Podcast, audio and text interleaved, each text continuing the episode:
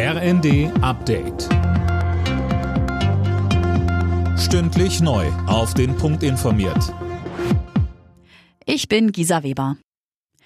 Nach den tagelangen Differenzen wegen der Ausladung von Bundespräsident Steinmeier vollzieht der ukrainische Präsident Zelensky nun eine Kehrtwende. Er hat Steinmeier und Bundeskanzler Scholz nach Kiew eingeladen. Sönke Röhling und das soll, wenn es nach Zelensky geht, ziemlich schnell gehen. Ja, er möchte die beiden schon am Montag empfangen. Scholz könne einen starken Schritt unternehmen, so Zelensky, wenn er am 9. Mai käme, an dem Tag, an dem Russland den Sieg über Nazi-Deutschland vor 77 Jahren feiert. Wie er sagt, hat er auch schon mit Steinmeier darüber gesprochen. Ob er und Scholz die Einladung aber annehmen, ist noch nicht bekannt. Bisher hieß es, erstmal soll er Außenministerin Baerbock in die Ukraine reisen. Außerdem empfängt Scholz am Montag schon den französischen Präsidenten Macron zu dessen Antrittsbesuch in Berlin.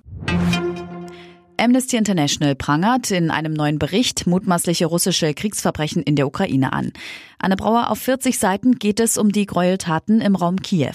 Ja, in Butscha und anderen Orten bei Kiew hat Amnesty demnach 22 rechtswidrige Tötungen durch russische Soldaten dokumentiert, größtenteils außergerichtliche Hinrichtungen. Die Menschenrechtsorganisation spricht außerdem von völkerrechtswidrigen Luftangriffen auf Wohngebäude.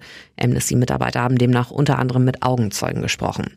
Die Organisation ruft die ukrainischen Behörden, aber auch den Internationalen Strafgerichtshof dazu auf, die Beweise zu sichern, damit die Verantwortlichen vor Gericht gestellt werden können.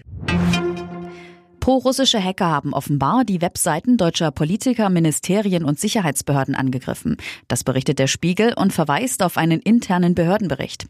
Einige Internetauftritte waren zeitweise lahmgelegt, ernstere Störungen soll es aber nicht gegeben haben. Die Gruppe Killnet hat sich im Messenger-Dienst Telegram zu den Angriffen bekannt. Die deutschen Behörden gehen davon aus, dass es sich dabei um Vergeltungsaktionen für die deutschen Waffenlieferungen an die Ukraine handelt. In der ersten Fußball-Bundesliga hat Bielefeld am Abend beim VfL Bochum 1 zu 2 verloren. Den Bielefeldern droht damit der Abstieg aus dem Oberhaus. Alle Nachrichten auf rnd.de